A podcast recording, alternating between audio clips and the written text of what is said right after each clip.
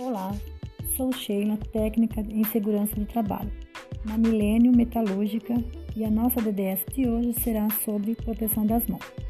Mesmo que haja funcionários que não utilizam as luvas devido a algumas reclamações de desconforto ou por acharem que a tarefa desempenhada não oferece risco para as mãos, o uso desse equipamento também se mostra relevante. Há vários ambientes e situação que exigem o uso das luvas como carregamento de peças aquecidas e o manuseio de objetos pontiagudos e cortantes.